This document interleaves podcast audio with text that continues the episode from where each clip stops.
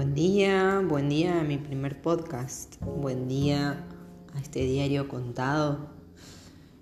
La verdad es que no estaba en mis planes empezar a hablar en este momento, siendo las 8 y 20 de la mañana de un jueves cualquiera, en la casa donde siempre soñé estar, que no es mi casa, aclaro, pero es el lugar que me imaginé durante mucho tiempo antes de estar mudada efectivamente acá.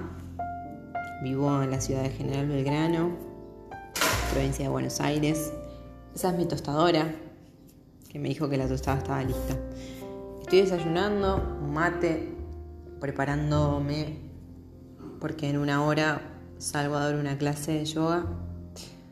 Soy profe no hace mucho tiempo.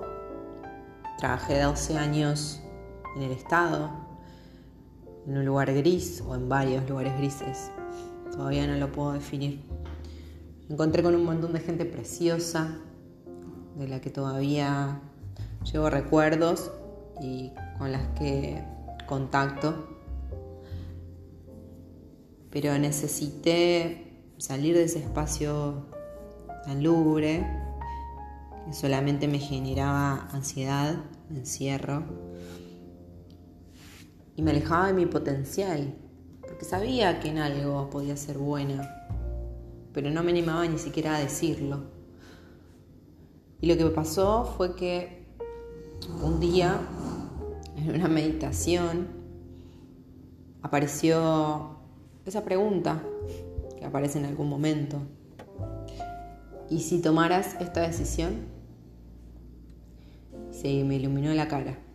Automáticamente Sonreí para adentro y supe que ahí estaba la clave, que había estado esperando y pidiéndole al universo fuerte, muy fuerte, ver lo que estaba lista para ver. Y estaba ahí, enfrente de mis narices.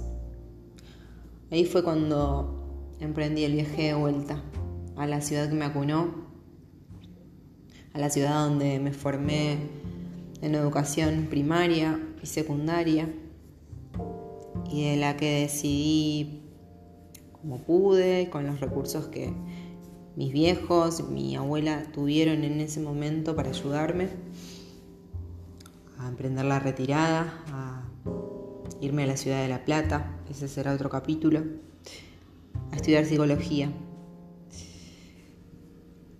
Y así fue como empezó el viaje. Este viaje que desde ese día que abrí esa puerta, que encontré esa sonrisa honesta hacia adentro,